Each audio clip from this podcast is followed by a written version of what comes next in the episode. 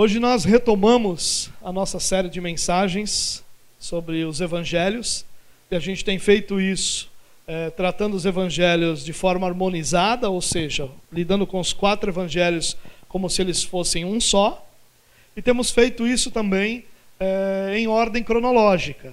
Claro que a ordem cronológica é imprecisa, imperfeita, existem inclusive algumas opções de cronologia, nós estamos usando uma delas é, mas já vai nos dar um excelente é, pano de fundo para a gente entender a, a, cronologia do Novo Testamento, em especial, que é o que a gente está tratando, a cronologia dos evangelhos. Então a gente retoma isso hoje e a gente retoma no capítulo 3 de João, no versículo 22. Se você quiser acompanhar na sua Bíblia, fique à vontade, no seu aplicativo também. No boletim tem o texto todo que nós vamos é, tratar essa noite. Mas o que eu peço para você é que seja qual, de qual maneira você for ler o texto, você permaneça com esse texto perto de você, com sua Bíblia aberta, seu aplicativo aberto, seu boletim próximo a você, que nós vamos ler o texto e depois nós vamos olhar alguns detalhes é, mais pontuais desse texto. Vamos lá então? Diz assim, ó. João capítulo 3, versículo 22 em diante. Depois disso, Jesus foi com os seus discípulos para a terra da Judéia, onde passou algum tempo com eles, com seus discípulos, e batizava. João também estava batizando em Enon, perto de Salim, porque havia ali muitas águas e o povo vinha para ser batizado. Isto se deu antes de João ser preso surgiu uma discussão entre alguns discípulos de João e um certo judeu a respeito da purificação cerimonial. Eles se dirigiram a João e lhe disseram: Mestre, aquele homem que estava contigo no outro lado do Jordão, do qual testemunhaste, está batizando e todos estão se dirigindo a ele. A isso João respondeu: Uma pessoa só pode receber o que lhe é dado dos céus. Vocês mesmos são testemunhas de que eu disse: Eu não sou o Cristo, mas sou aquele que foi enviado adiante dele. A noiva pertence ao noivo. O amigo que presta serviço ao noivo e que o atende e o ouve, enche-se de alegria quando ouve a voz do noivo. Esta é a minha alegria, que agora se completa. É necessário que ele cresça e que eu diminua. Texto bonito, né? Mas um texto cheio de situações que tem muito a ver com o nosso dia a dia e com, com a nossa vida. Mas antes de tratar desse texto propriamente dito, irmãos, eu, eu queria só é, trazer uma informação aqui a vocês, algo que eu acho que é bastante valioso, que muitas vezes nós não percebemos que os relatos dos evangelhos, eles não estão é, sendo apresentados aleatoriamente. É, eles não estão lá, o camarada escreveu o primeiro, então o evangelista João escreveu o primeiro. E aí, ah, lembrei de outra coisa, então vamos para o próximo. Ah, agora lembrei de mais uma coisa. Ah, lembrei de um que estava lá atrás. Ah, não importa não, bota aqui mesmo. Não é assim. Nós precisamos lembrar da inspiração bíblica.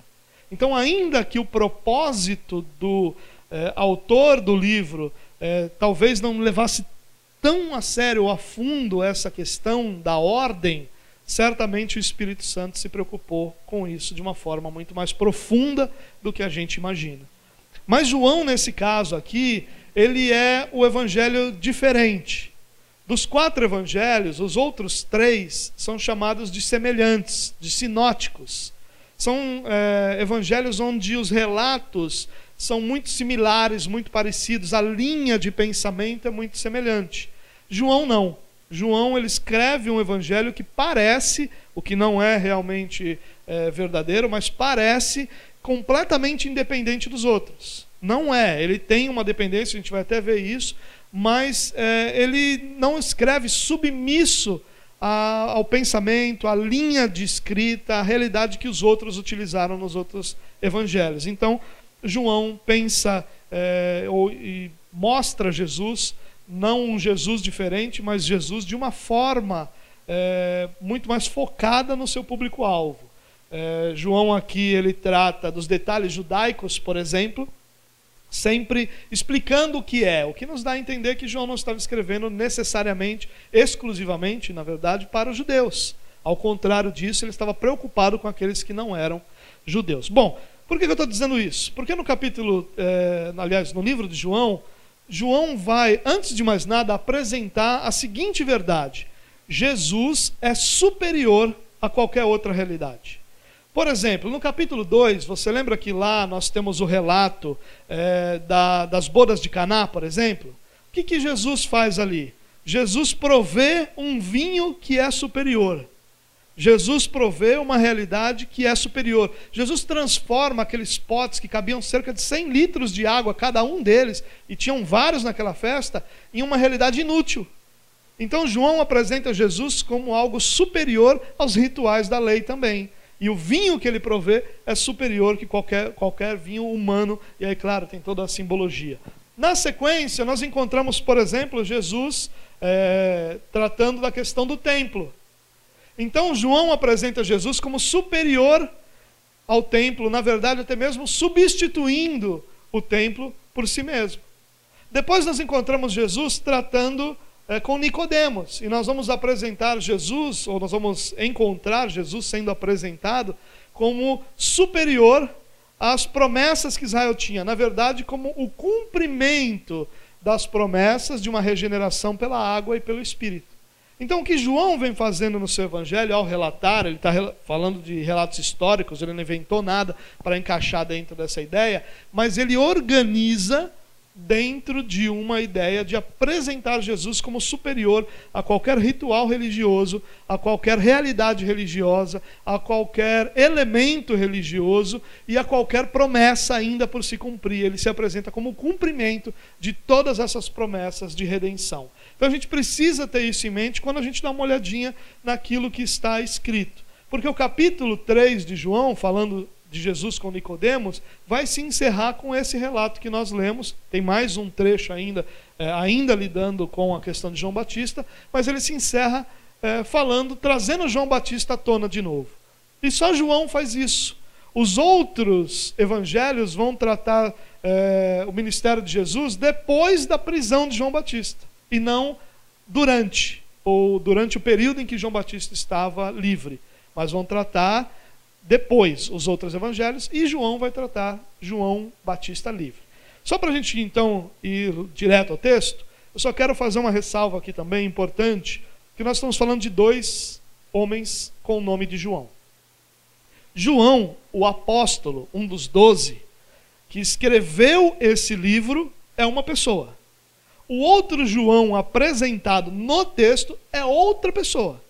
Nós estamos falando do João que é o camarada que escreveu, o apóstolo que escreveu esse livro, nós estamos falando de João o Batista, aquele que vem ah, diante do Senhor, que vem como o arauto de Deus, que vem anunciando a chegada do Messias. São duas pessoas diferentes, só para você não confundir então. Então vamos lá, vamos dar uma olhadinha.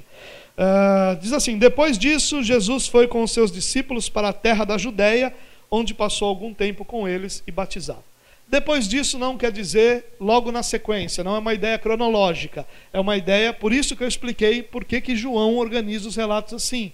Então ele diz: olha, depois que aconteceu o fato com Nicodemos, o próximo fato que eu vou relatar é esse. Então, nós não estamos falando de ordem cronológica, possivelmente nós temos meses de diferença entre é, o relato de Nicodemos e esse relato, mas é, na, é a sequência que João, como eu acabei de explicar, adota. E diz que foi para a Judéia, para a terra da Judéia. Mas espera aí, o relato com Nicodemos foi aonde? Em Jerusalém. E Jerusalém ficava onde? Na Judéia. E como é que Jesus então vai para a terra da Judéia? E aqui é importante a gente entender isso, porque esse lugar para onde Jesus vai, a gente não tem muita certeza de onde é. Essa é a grande verdade, não se tem nenhuma convicção de onde esse lugar é. Existem algumas possibilidades, mas possivelmente a possibilidade mais forte é que esse lugar ficasse é, nas regiões de Samaria. E Samaria não é Judéia. Né? Samaria não é, Samaria é Samaria. Então Israel tinha Judéia ao sul, Samaria ao centro, e nós tínhamos a Galiléia ao norte. Claro, outras regiões, Decápolis e tal, mas as principais são essas. Então era outra região. Por que, que ele fala as regiões da Judéia aqui? Por duas razões. Primeiro, porque ele saiu da região populosa e central, que era Jerusalém, e vai para o campo. Vai para uma área rural e menos populosa. Então ele vai para as regiões da Judéia. A NVI em inglês é interessante que ela traduz até isso, vai para o interior. É a palavra que ele usa e não para as regiões da Judéia. É, e segundo lugar, porque as regiões da Judéia que João está tratando aqui não é como os judeus entendiam. Lembra que eu falei para vocês que João estava preocupado em explicar as questões judaicas? Ele está explicando aqui. Para qualquer pessoa fora de Israel, não era Judéia, Samaria e Galileia, era tudo a região da Judéia. Porque Roma tratava, e lembre-se que Roma governava ali, Roma tratava toda aquela região como a região da Judéia. E isso é o que João está então nos explicando. E olha a continuação lá. João também estava batizando em Enom, perto de Salim, ou seja, eles estavam próximos ali, porque havia ali muitas águas. Esse é o texto que aqueles que creem no batismo é, exclusivamente por imersão usam, né? Havia muitas águas e para tristeza daqueles que, como eu, defendem o batismo exclusivamente por aspersão, Calvino vai dizer que, olhando esse texto aqui, ele fica convicto que as pessoas eram mergulhadas na água. E aqueles de origem batista entre nós agora deliram rigorosamente, né? Mas eu quero ser honesto com vocês. Calvino usa aqui esse texto para dizer que, na percepção dele, ali havia um batismo por imersão. Porém, como Calvino era genial, ele diz: qualquer cristão sábio não vai ficar se detendo no modo, mas naquilo que simboliza o batismo. Ou seja, o modo pode ser apresentado de qualquer uma das formas, imersão ou aspersão, porque o valioso realmente é que o batismo simboliza a regeneração, o novo nascimento. Calvino era tremendo. E o povo vinha para ser batizado, né? E aqui esse povo fala de uma quantidade considerável de pessoas. Versículo 24 diz: Isso se deu antes de João ser preso. Parece óbvio para nós, né? Se João está batizando, é óbvio que foi antes de ser preso. Por que, que João escreve isso sobre João Batista? Porque, como eu já expliquei, os outros evangelhos vão tratar João Batista como, aliás, o ministério de Jesus como posterior à prisão de João Batista. Não que não tenha tido antes, mas eles só vão apresentar relatos posteriores. E João está apresentando relatos anteriores à prisão de João Batista. Por isso que ele deixa isso aqui claro, uma, uma nota surgiu uma discussão entre os discípulos de João e um certo judeu a respeito da purificação cerimonial. É, o que o texto está mostrando aqui para a gente é que os discípulos provocaram essa discussão, que os discípulos vão com um certo judeu discutir sobre essa, essa purificação. Nesse momento, os judeus já têm uma série de batismos diferentes, uma série de simbologias para o batismo, uma série de significados. Então, era muito comum qualquer batismo ter discussão por causa da falta de padrão do batismo dentro de tudo aquilo que estava acontecendo. Mas o mais importante aqui é que os discípulos provocam essa discussão. E quando eles provocam a discussão, o versículo 26 parece estranho. Ó. Eu vou ler o 25 e o 26 juntos. Você vai perceber como eles são esquisitos juntos surgiu uma discussão entre alguns discípulos de João e um certo judeu a respeito da purificação cerimonial. Eles se dirigiram a João e disseram: Mestre, aquele homem que estava contigo do outro lado do Jordão, do qual testemunhaste, está batizando e todos estão se dirigindo a ele. O que uma coisa tem a ver com a outra? Não parece ter nada a ver, não é? Mas o que a gente entende aqui? Que esses discípulos provocam a discussão e que Jesus é usado como exemplo de que eles estavam errados inclusive sendo confrontados com a verdade de que ó, tem mais gente indo lá do que aqui. Vocês estão fazendo errado. Tem mais gente indo lá. E aí eles vão para João Batista e dizem, mestre, está tudo errado. Eles usam rabi, a palavra de autoridade. Está tudo errado. Aquele homem, olha como se fala de Jesus. Aquele homem do qual o Senhor testemunhou, não parece que João fez um favor para Jesus? Foi o Senhor que testemunhou, só se sabem de Jesus porque o Senhor testemunhou. Então ninguém ia saber sobre ele. Ele está batizando lá do outro lado do Jordão, e está todo mundo indo atrás dele. Estava indo todo mundo? O texto acabou de dizer que o povo estava indo ainda se batizar com João Batista. Você percebe aqui que no coração dos discípulos há uma frustração, a ansiedade, a angústia, a inveja. Tudo isso porque Jesus estava batizando e mais pessoas estavam indo em busca dele do que de João Batista. Olha como é duro, irmãos, essa verdade que nós aprendemos aqui. É possível que a gente fique tão preso às nossas tradições e conceitos religiosos, a ponto de tratar Jesus como aquele camarada que parece que a gente fez algum tipo de favor para ele. É assim que Jesus está sendo tratado aqui. Aquele homem do qual o Senhor deu testemunho. Porque senão a gente nem sabia quem era. O Senhor que falou dele, ele só é o que é por causa do Senhor. Ele está batizando lá, está todo mundo indo atrás. E a gente fica como? Como é que pode? Vê que prisão que havia entre aqueles que caminhavam com João Batista. Isso é claro que não é entre todos os discípulos. É claro que nós vamos encontrar outros textos onde os discípulos de João Batista vão atrás de Jesus, deixam João e vão com uma compreensão, mas isso é posterior. Isso está nos outros evangelhos que já são posteriores à prisão. Mas aqui nós vamos encontrar os discípulos de João presos aos seus conceitos e tradições religiosas. A sua maneira de enxergar e pensar as coisas a ponto de tratar Jesus como aquele homem. E nós precisamos tomar muito cuidado com isso, irmãos. Porque muitas vezes o que nós estamos fazendo é, ao invés de olhar para Jesus e aprender de Jesus, nós estamos olhando para nós mesmos, para o que nós pensamos, para o que nós achamos, para o que nós imaginamos e refletindo isso em Jesus. Jesus vai ser sempre aquele homem. Aquele homem que alguém testemunhou dele, porque alguém fez um favor, senão, quem que seria do reino de Deus se eu não estivesse aqui pregando? É esse tipo de postura. É esse tipo de posição. O que seria do reino de Deus se eu não fizesse tudo o que eu faço pelo reino de Deus? O que seria das igrejas se eu não fosse tão generoso como eu sou? Parece que Jesus está recebendo algum tipo de favor de nós. Porque a prisão religiosa faz isso, transforma Jesus numa espécie de objeto religioso de produto religioso, sem que de forma alguma haja uma compreensão da sua pessoa. E onde não há compreensão da pessoa de Jesus, não há cristianismo e não há evangelho. O evangelho, ele é fundamentado na compreensão da pessoa de Jesus. É a pessoa de Jesus que é o fundamento do Evangelho, não a nossa tra tradição, não as nossas maneiras é, de, de refletir aquilo que nós pensamos ou que nós entendemos, mas Jesus, a pessoa de Jesus.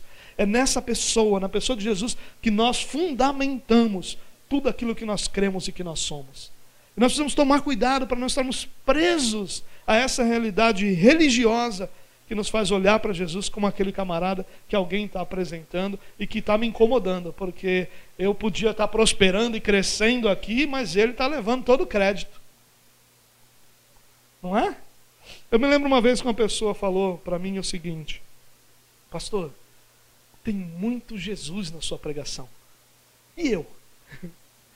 Eu falei, você miserável, que só está vivo pela graça de Jesus, Louve a Deus porque tem muito Jesus na sua vida, senão você estava era perdido. Mas as pessoas às vezes pensam isso. Elas pensam o seguinte: mas e eu? Você, você é sustentado por Jesus. Jesus é aquele que sustenta a sua vida, que sustenta a sua história, que dirige você, que governa você. Ele nunca será aquilo que os discípulos viram, alguém que está atrapalhando. Ao contrário, ele vai ser sempre aquele que vai dá sentido à sua vida e ao seu ministério. Isso é algo que a gente precisa compreender plenamente, para que nós não estejamos nessa prisão que os discípulos de João Batista estavam aqui. Seguindo, olha a resposta de João Batista. A isso João respondeu: Uma pessoa só pode receber o que lhe é dado dos céus. A frase é bonita, né? Uma pessoa só pode receber o que lhe é dado dos céus. Mas é um desafio para nós. Porque o que João Batista está dizendo aqui é que todo dom vem dos céus, inclusive o nosso lugar no reino de Deus. Isso não é uma conquista nossa. Isso é algo que nos é concedido. E junto com a concessão desse lugar, é concedido também os meios para que nós desenvolvamos nossa posição nesse lugar. Nossas, seja quais forem as ferramentas ou condições necessárias, elas estão incluídas nisso que Deus faz que é conceder aos seus filhos um lugar no seu reino. E ninguém pode conquistar lugar nesse reino. Ninguém pode alcançar por si só um lugar nesse reino. Todos nós recebemos por graça de Deus um lugar no reino de Deus. E com a graça e com esse lugar no reino, nós estamos incluindo um pacote de tudo aquilo que é necessário para que esse lugar no reino de Deus seja para a glória do próprio Deus. Isso é algo importante para a gente pensar. Ele diz: todo dom vem dos céus. João Batista está sendo tentado aqui a ser arrogante ao ponto de discordar daquilo que Deus está realizando, a ponto de discordar daquilo que Jesus está fazendo, de como Deus está conduzindo as coisas. Quem de nós, em nossas orações, nunca disse para Jesus: oh, Jesus, isso não devia ser assim, devia ser de outro jeito? Quantas vezes eu já me peguei em oração, irmãos, tentando convencer Jesus de que o meu argumento era válido? Quantas vezes? E, e, às vezes eu estou ali falando, Senhor, mas se, se, eu fizesse isso, aconteceria aquilo. E olha, as pessoas teriam isso e aquilo aconteceria. Daqui a pouco eu paro e digo, poxa, diante de quem que você está falando essas coisas, Roberto? Está falando isso diante de quem? Do conselho da igreja? Ou diante daquele que governa todas as coisas? Porque desde quando nós estamos diante de um Deus que precisa que os nossos argumentos sejam defendidos ou que se guie pelos nossos argumentos? Ao contrário disso, tudo que nós temos e somos, nós recebemos dos céus. E claro que dos céus aqui é uma forma, talvez, é, talvez não, certamente sublime ou solene é a palavra mais correta de falar, de referir a Deus, né? Não é aos céus como um lugar, mas aos céus como o próprio Deus. E tudo que nós temos nós recebemos de Deus. Isso é algo importantíssimo para a gente pensar. E essa é a tentação da gente olhar e dizer: Poxa, Deus, você não está fazendo certo. A tentação de Adão. Senhor, foi a mulher que Senhor me deu.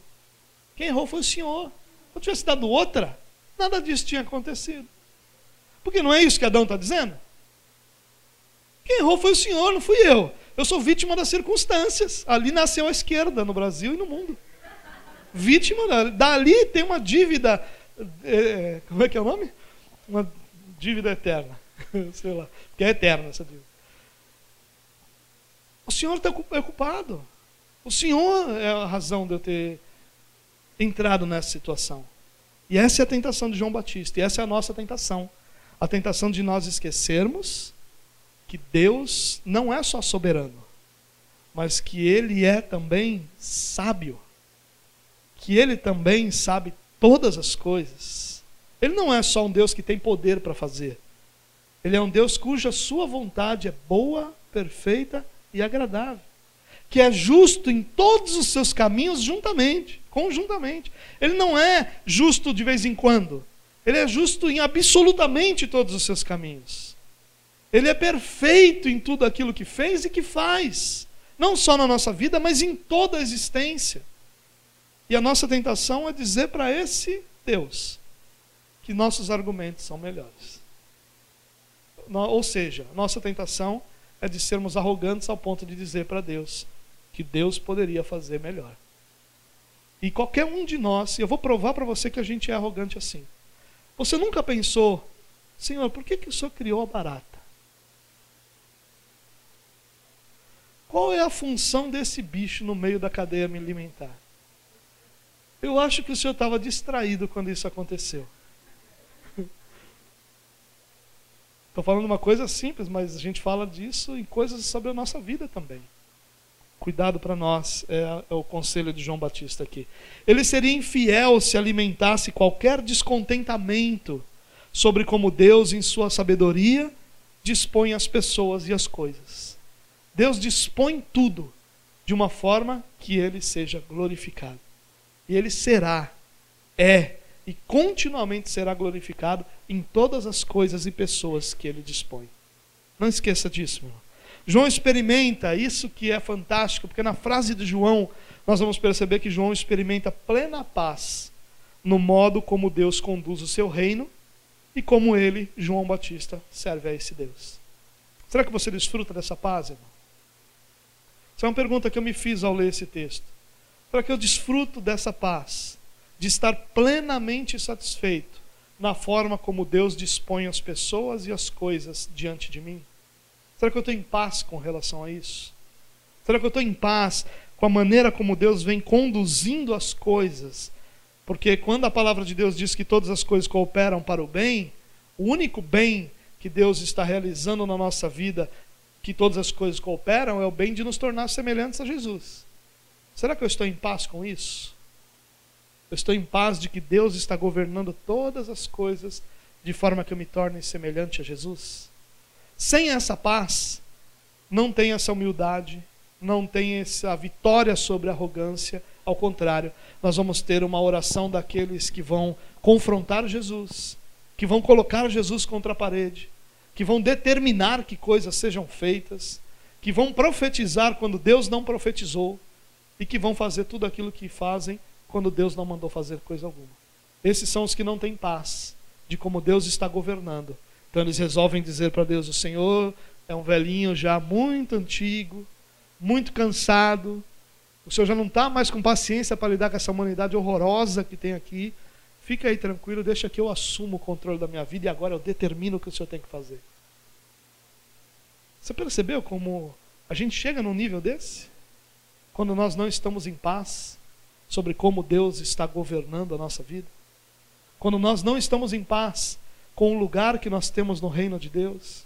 Quando nós não estamos em paz com aquilo que Deus está fazendo da nossa vida?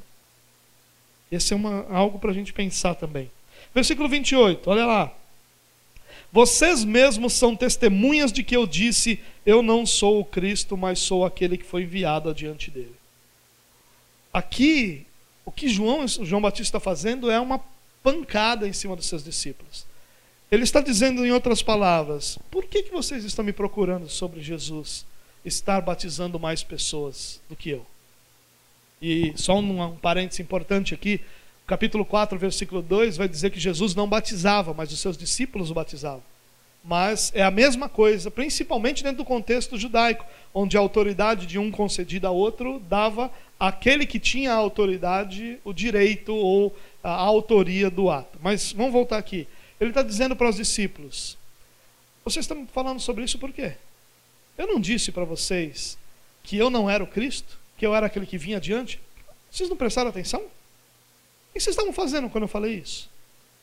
Ou vocês prestaram atenção e não creram? Ou vocês não estão satisfeitos com a posição que Deus me deu estão me tentando para que eu busque uma, uma posição mais elevada? Não, não é possível que depois de tendo dito isso, como eu disse, vocês ainda não creem. É isso que João Batista está dizendo. E para deixar isso muito claro, ele, no versículo 29, vai usar uma parábola. E a parábola é a seguinte: A noiva pertence ao noivo. O amigo que presta serviço ao noivo e que o atende e o ouve, enche-se de alegria quando ouve a voz do noivo. Esta é a minha alegria que agora se completa. A parábola que João Batista está usando é que ele é uma espécie de best man. É, é que no Brasil a gente não tem muito isso, né? É aquele o melhor amigo do noivo, ou o padrinho que cuida de todas as coisas para o casamento do noivo. No Brasil a gente tem normalmente uma série de padrinhos, né? nenhum tem um destaque nisso, na maioria dos casos. Mas é, é, numa outra cultura você tem esse best man, esse homem que é o responsável por muita coisa dentro do casamento. Ele está dizendo que ele é isso. Ele está dizendo: olha, eu não sou o noivo eu sou aquele que está trabalhando em favor do noivo. Mas todo o meu trabalho tem um objetivo: que o noivo fique bem. Que o casamento do noivo dê tudo certo. Que quando o noivo vier, tudo esteja perfeito para que o noivo possa usufruir do meu trabalho. É perfeita essa parábola. Primeiro, porque ele usa uma linguagem do Antigo Testamento. Existem muitas passagens é, no Antigo Testamento que nós vamos encontrar essa ideia de noivo, noiva. Isso não é uma ideia só é, para a igreja. Isso nós encontramos muito texto. Isaías 62, por exemplo, nós vamos encontrar é, o profeta falando sobre a noiva, sobre o noivo, sobre o casamento e tudo relacionado ao próprio Messias. Então ele está usando uma mensagem do Antigo Testamento que todo mundo ali entendia bem. Sobre a questão do noivo, ele diz: Eu não sou o noivo. Eu sou aquele que trabalha para o noivo. Bom, quem é o noivo? É o Messias. Então, ao mesmo tempo, ele está dizendo: Jesus é o Messias, ele não é aquele cara que eu dei um testemunho. Ele não é aquele homem sobre o, quem eu testemunhei, ele é o Messias. As promessas não se cumprem em mim, se cumprem nele. A plenitude é nele que está, não é em mim. Eu sou parte de toda essa história de redenção, mas é nele, é no Redentor, é no Messias, é no Cristo que todas as profecias se cumprem. Então parem de olhar para ele como aquele a quem parece que a gente está fazendo algum tipo de favor e reconheça que nós estamos diante daquele que é o redentor de toda a humanidade. Reconheça que nós estamos diante do único capaz de transformar plenamente a realidade de um ser humano. Nós estamos diante de, daquele homem cujo favor nós estamos fazendo. E que está todo mundo nessa, nessa linguagem de inveja, está todo mundo indo atrás dele. Como se ninguém prestasse. Não é isso. Eu não sou noivo. Eu sou aquele que anuncia o noivo. Eu sou aquele que trabalha em prol do noivo. Eu sou aquele que prepara o salão para o noivo casar. Eu sou aquele que prepara a comida, a bebida, o lugar para os convidados, a recepção. Eu sou aquele que prepara tudo. Eu sou o best man do noivo. É esse que eu sou. E quando João Batista diz isso, ele também está lidando com um ponto muito importante da cultura antiga. Esse, esse papel de padrinho, eu vou chamar a partir de agora de padrinho, é, do noivo, era um papel muito comum em muitas culturas, inclusive na judaica. Existiam leis rigorosíssimas sobre o padrinho nunca poder casar com a noiva. Era crime mortal. Você imagina por quê, né? Quem está lidando com tudo, inclusive com a noiva, é o padrinho. Tem muitos padrinhos amigos da onça, acabavam querendo levar a noiva para casa, ao invés de fazer a festa para o noivo. O noivo chegava na festa, tinha tudo menos a noiva que estava na casa do padrinho. E o que sabe o que ele está dizendo? Ele está dizendo: se vocês olham para mim como alguém que pode ter essa posição do noivo, vocês não entenderam quem eu sou. Falando para os discípulos dele. Sabe quem eu sou? Eu sou o único que não pode ter a noiva. Eu sou o único que de forma alguma poderia ter a noiva. Eu sou aquele que prepara o caminho para o noivo. Esse é João Batista. Esses, esses somos nós. Ou esse padrinho somos nós. Nós somos aqueles que anunciam a Cristo. Anunciam o Messias como redentor e como salvador. Nós não somos o noivo. Não é sobre nós. Não é sobre nosso ministério não é sobre nossa fama, não é sobre nosso sucesso, é sobre Jesus Cristo, nosso Senhor. Nossa alegria. E olha que interessante que ele diz no final aqui: Esta é a minha alegria, que agora se completa. Qual é a alegria do padrinho? Qual é a alegria do papel de João Batista? É que o noivo venha. A alegria é que o noivo seja recebido. A alegria é que o noivo encontre tudo pronto para que ele case. Esse é o nosso papel, irmãos. Nosso papel aqui é que nós sirvamos a Cristo servindo a igreja, para que quando o noivo vier, ele encontre uma noiva sem mancha, sem mácula, sem ruga, pronta para se encontrar com seu Senhor. É claro que nós não fazemos isso pela nossa força, mas por uma capacitação do Espírito, que na verdade é quem realmente faz essa obra, mas por graça de Deus, nós somos aqueles usados para isso. Nós, todos nós, nesse lugar. Nós somos, nesse sentido da parábola, João Batista, anunciando e preparando tudo para que quando o noivo chegar, haja festa e ele seja exaltado. E a grande alegria do verdadeiro discípulo de Jesus Cristo é que o noivo seja exaltado. A grande alegria é que ele seja glorificado. A grande alegria é que todos olhem para ele e não mais para o padrinho. Quando o noivo chega, dentro dessa questão que a gente está tratando, ninguém mais quer saber do padrinho. Todo o trabalho do padrinho é antes. Porque quando o noivo chega, ele se torna o personagem principal, ele se torna o protagonista e ele se torna o único diante de quem todas as atenções estarão. Essa é a nossa vida. Nós servimos a Deus mas nós não servimos porque nós temos um ministério. Nós não servimos porque nós temos um chamado e esse chamado deve ser exaltado. Nós temos um chamado, é claro, mas nós servimos para que o noivo seja recebido, para que o noivo seja exaltado, para que todos saibam que nós não somos o noivo, mas que o noivo virá e que virá buscar sua noiva, virá se encontrar com sua noiva, virá estar com sua noiva por toda a eternidade. E ele termina dizendo: é necessário que ele cresça e eu diminua. Essa expressão tem sido fundamento de muito da piedade cristã ao longo da história. Sempre que se fala de piedade cristã, esse versículo está incluído.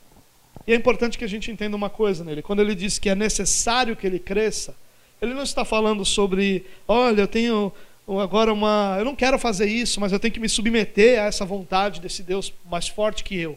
É necessário porque eu tenho que me submeter. Não. Ele diz é necessário porque é aí que eu encontro a minha alegria. É aí que eu encontro a minha satisfação. É necessário que ele cresça e eu diminua, porque todo o meu trabalho é exatamente para chegar nesse momento em que ele cresça e nós possamos diminuir. Todo o nosso trabalho é para que Cristo seja reconhecido e que todo ser humano seja compreendido como alguém que não tem poder para fazer o que Cristo faz. Tudo que nós fazemos aqui num culto como esse, todo o ensaio do louvor, toda a dedicação de todos os irmãos que organizam tudo, toda a preparação de qualquer um que vem pregar aqui, tem um único objetivo: que ao final dessa reunião você possa dizer: Cristo é. Cristo seja exaltado. Cristo seja glorificado. É esse Cristo que eu quero. É esse Cristo que eu amo. É esse Cristo que eu sirvo. Se qualquer resultado for diferente desse, nós falhamos em fazer aquilo que nós somos chamados para fazer. Porque ao final dessa mensagem é que você deveria dizer: Uau, é esse o Cristo que eu quero para a minha vida. É esse o Cristo com quem eu quero caminhar. Eu quero terminar só fazendo algumas aplicações, rapidamente. Primeira dessas aplicações. Não esqueça o que eu falei lá no início: Jesus é superior a qualquer rito ou conceito religioso. Não esqueça isso, irmãos. O que nos dá Jesus não é a nossa religião nem a nossa religiosidade. Quem nos dá Jesus foi o Pai. Nós, na verdade, fomos dados a Ele. Nós pertencemos a Ele que nos comprou com seu precioso sangue. Os ritos religiosos, a tradição religiosa, a, os conceitos religiosos, eles têm o seu lugar, sim, na vida de qualquer ser humano. Eles não devem ser absurdamente abandonados. Agora também não tem nada, agora é só, vamos lá. Não. É claro que existem conceitos, é claro que existem ritos, é claro que existem valores, mas eles não dão, nos dão Cristo. Cristo é superior a todos eles. Eles não nos conduzem a Cristo. Eles, na verdade, são consequência de já termos Cristo.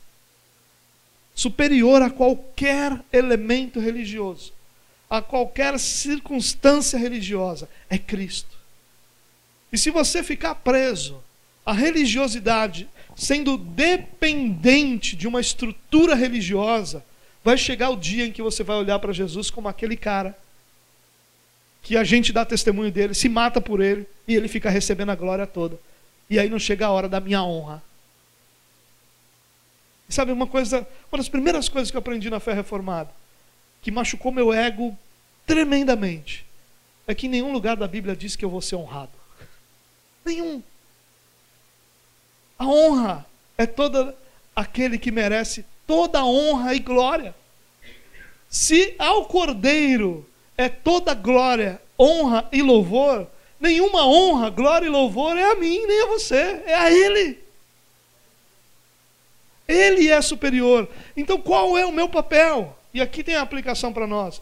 O meu papel é olhar para essas realidades religiosas como algo importante na minha vida, mas sem perder de forma alguma a convicção de que o meu relacionamento não é com a religião, é com Jesus Cristo.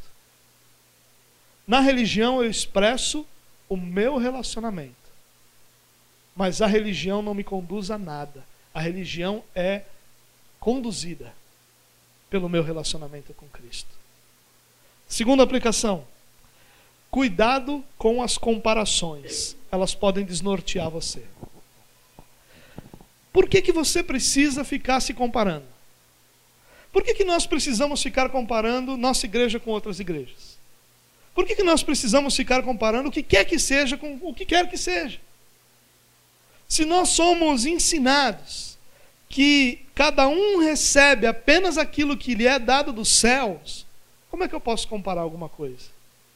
Só se nós tivéssemos alguma convicção e certeza que é dada a duas pessoas a mesma coisa. Só que qual é o problema da comparação? É que ela nos desnorteia. Os discípulos, quando estavam lá tratando desse, é, dessa purificação, ritual de purificação, estão lá num debate, eles provocaram esse debate, e alguém diz para ele: Olha, cara, vocês estão falando, falando, falando, mas ó, a igreja ali do lado está maior que a sua. Meu Deus, a igreja do lado está maior. O que a gente está fazendo de errado? E aí nos desnorteia. Sabe o que é desnortear? Perder o norte. Nós estamos indo numa direção e agora a gente começa a dizer: não, não é isso que enche igreja. Vamos fazer o que enche igreja, gente. Vamos lá. Amanhã é a campanha do Laba Cheia aqui. Vamos lá nesse negócio e vamos que vamos. Mas e a palavra? O povo não gosta de palavra, não, rapaz. O povo, não, o povo gosta de Laba Cheia. Vamos lá. Você consegue perceber como a gente fica desnorteado? Como a gente perde nossa direção? Como a gente perde nosso foco, e quando a gente menos perceber, nós vamos ser aqueles que estão chamando Jesus daquele cara que está lá do outro lado. Nem perto ele está, está lá, lá. Não está nem comigo, ele está lá. E me atrapalhando ainda, porque as pessoas estão indo atrás dele, em vez de vir atrás da gente. Cuidado. Você recebeu exatamente aquilo que lhe foi concedido do céu. Ah, mas por que eu recebi isso e não outra coisa? Porque é o que você recebeu que vai glorificar ao Senhor por toda a eternidade. Ah, mas aqui está me incomodando. É, a mim incomoda também. O que eu queria ter recebido é muito diferente daquilo que eu recebi. Mas a minha esperança e minha confiança é que aquilo que eu recebi é exatamente a medida necessária para que Deus seja glorificado na minha vida. E é essa a nossa esperança, essa é a nossa confiança. E nisso está a nossa paz, em saber que Deus sabe o que faz. Amém? Terceira aplicação. E aqui eu queria é, usar uma, uma frase de Calvino é, tratando desse, desse tema, desse assunto, desses versos.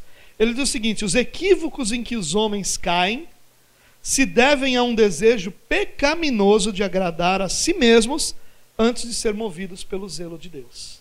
Vou ler de novo, porque Calvino escreve daquele jeito. Né? Os equívocos em que os homens caem se devem a um desejo pecaminoso de agradar a si mesmo antes que movidos por zelo de Deus. Por que, que esses discípulos estavam enganados? Porque a preocupação deles era agradar a si mesmo. Eles queriam, eles tinham um padrão na cabeça deles do que seria o ministério deles. Qual o padrão? João Batista é nosso rabi, eles chamam ele de rabi. Ó oh, rabi, o senhor é nosso mestre. Nós somos os discípulos. E a galera tem que vir atrás da gente. Se alguém batizar mais, é porque está errado. Não, também, para encher igreja é fácil. Fácil encher igreja assim. Essa era a postura deles. Ele está lá, do outro lado lá. Se não, João Batista, se não fosse o Senhor a exaltá-lo, ele não estaria fazendo nada disso. Você percebe que pobreza que há de compreensão sobre a pessoa de Jesus nesses discípulos? E aí Calvino vai dizer que esses equívocos, e ele é generoso né, em dizer os equívocos que esses homens cometem, se devem ao desejo que eles têm de agradar a si mesmo, e não ao zelo que eles têm por Deus. E aí uma grande lição para nós é essa: todas as vezes que nós não estivermos preocupados com a vontade de Deus, nós vamos estar preocupados em agradar a nós mesmos. E todas as vezes que nós estivermos preocupados em agradar a nós mesmos, nós vamos estar sem paz naquilo que Deus está fazendo na nossa vida. Porque nós estaremos querendo uma outra coisa, enquanto que Deus vai manter perfeitamente alinhados todos os seus propósitos para a nossa vida, sem se preocupar com a nossa birra nem com o nosso biquinho. Ele vai continuar fazendo exatamente o que ele se propôs a fazer. E nós vamos ter tudo menos paz. E muitas vezes o que falta no coração de um cristão é paz. Paz uma confiança para poder confiar, para poder descansar realmente em que Deus está fazendo todas as coisas de forma perfeita. Mais uma aplicação. Nossa fé na soberania de Deus é constantemente provada. Isso é uma coisa que eu tenho aprendido, irmãos. Falar sobre a soberania de Deus é bonito, é fácil, tem cada frase poderosa, né? tem cada máxima que você lança assim, que ecoa pela sala, aquele negócio que todo mundo te olhando. Oh! Até a gente precisar confiar nessa soberania. Quando a gente precisa olhar para a nossa vida, o negócio está caindo na nossa cabeça, o teto caindo na nossa cabeça, a gente dizer: Deus é soberano, Ele está governando sobre tudo isso. Aí é mais difícil. João Batista ainda não sabia que seria preso e decapitado. João Batista ainda não tinha experimentado. Por isso, esse teste que ele está vivendo é um teste real. É um teste para que analisa realmente quanto ele confia nessa soberania. Porque o discurso é: ninguém pode receber algo se não for dado dos céus. Mas quando os discípulos chegam e dizem: Mestre, está errado. Era o Senhor. O Senhor prega melhor. O Senhor começou com isso. O Senhor é pioneiro. Agora vem um monte de gente fazendo isso. O Senhor, mestre, o Senhor tem uma palavra mais dura.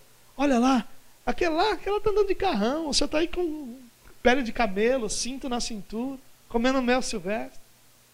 Olha lá ele lá. Ele está comendo com os discípulos, com milão. Olha lá.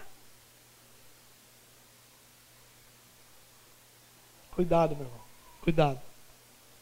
Ou nós confiamos que Deus é soberano e vivemos nessa confiança, ou nós vamos nos tornar os religiosos dos piores, do pior tipo que pode existir, que é aquele cujo discurso é perfeito, mas cuja prática guarda enorme rancor, angústia e frustração no coração.